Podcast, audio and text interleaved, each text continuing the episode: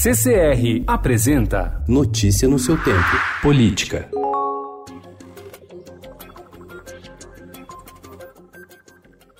O desvio de recursos públicos para campanhas eleitorais, usando principalmente candidaturas laranjas, já rendeu 221 inquéritos conduzidos pela Polícia Federal neste ano. O número representa 12,5% do total de investigações sobre Caixa 2, o crime mais denunciado nas disputas políticas. A quantidade de inquéritos, no entanto, tende a aumentar, já que ministérios públicos de sete estados avaliam outras 140 notificações de irregularidades. Parte delas pode levar à abertura de novos inquéritos.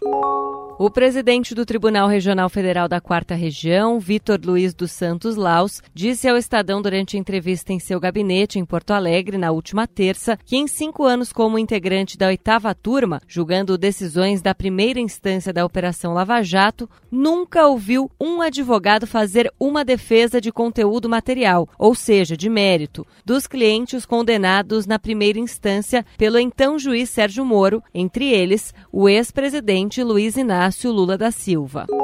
Secretário de Estado dos Direitos Humanos e Participação Popular em Exercício no Maranhão, Jonathan Galvão, afirmou ontem que o governo federal deveria adotar medidas efetivas para proteger os territórios indígenas do estado e não agir apenas após os ataques acontecerem. No sábado, dois índios de etnia Guajajara, Raimundo Guajajara e Firmino Guajajara, morreram após um ataque a balas no município de Genipapo dos Vieiras, no Maranhão, a 500 quilômetros ao sul da capital São Luís.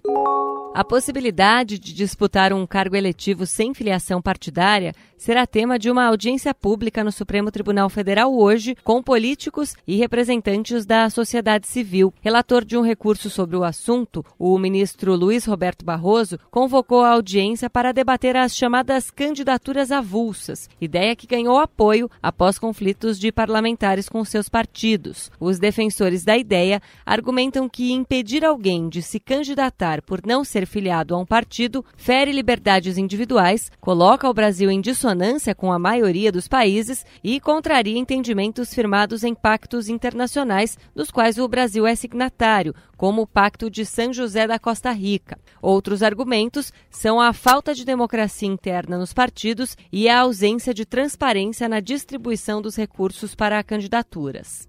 Notícia no seu tempo. Oferecimento CCR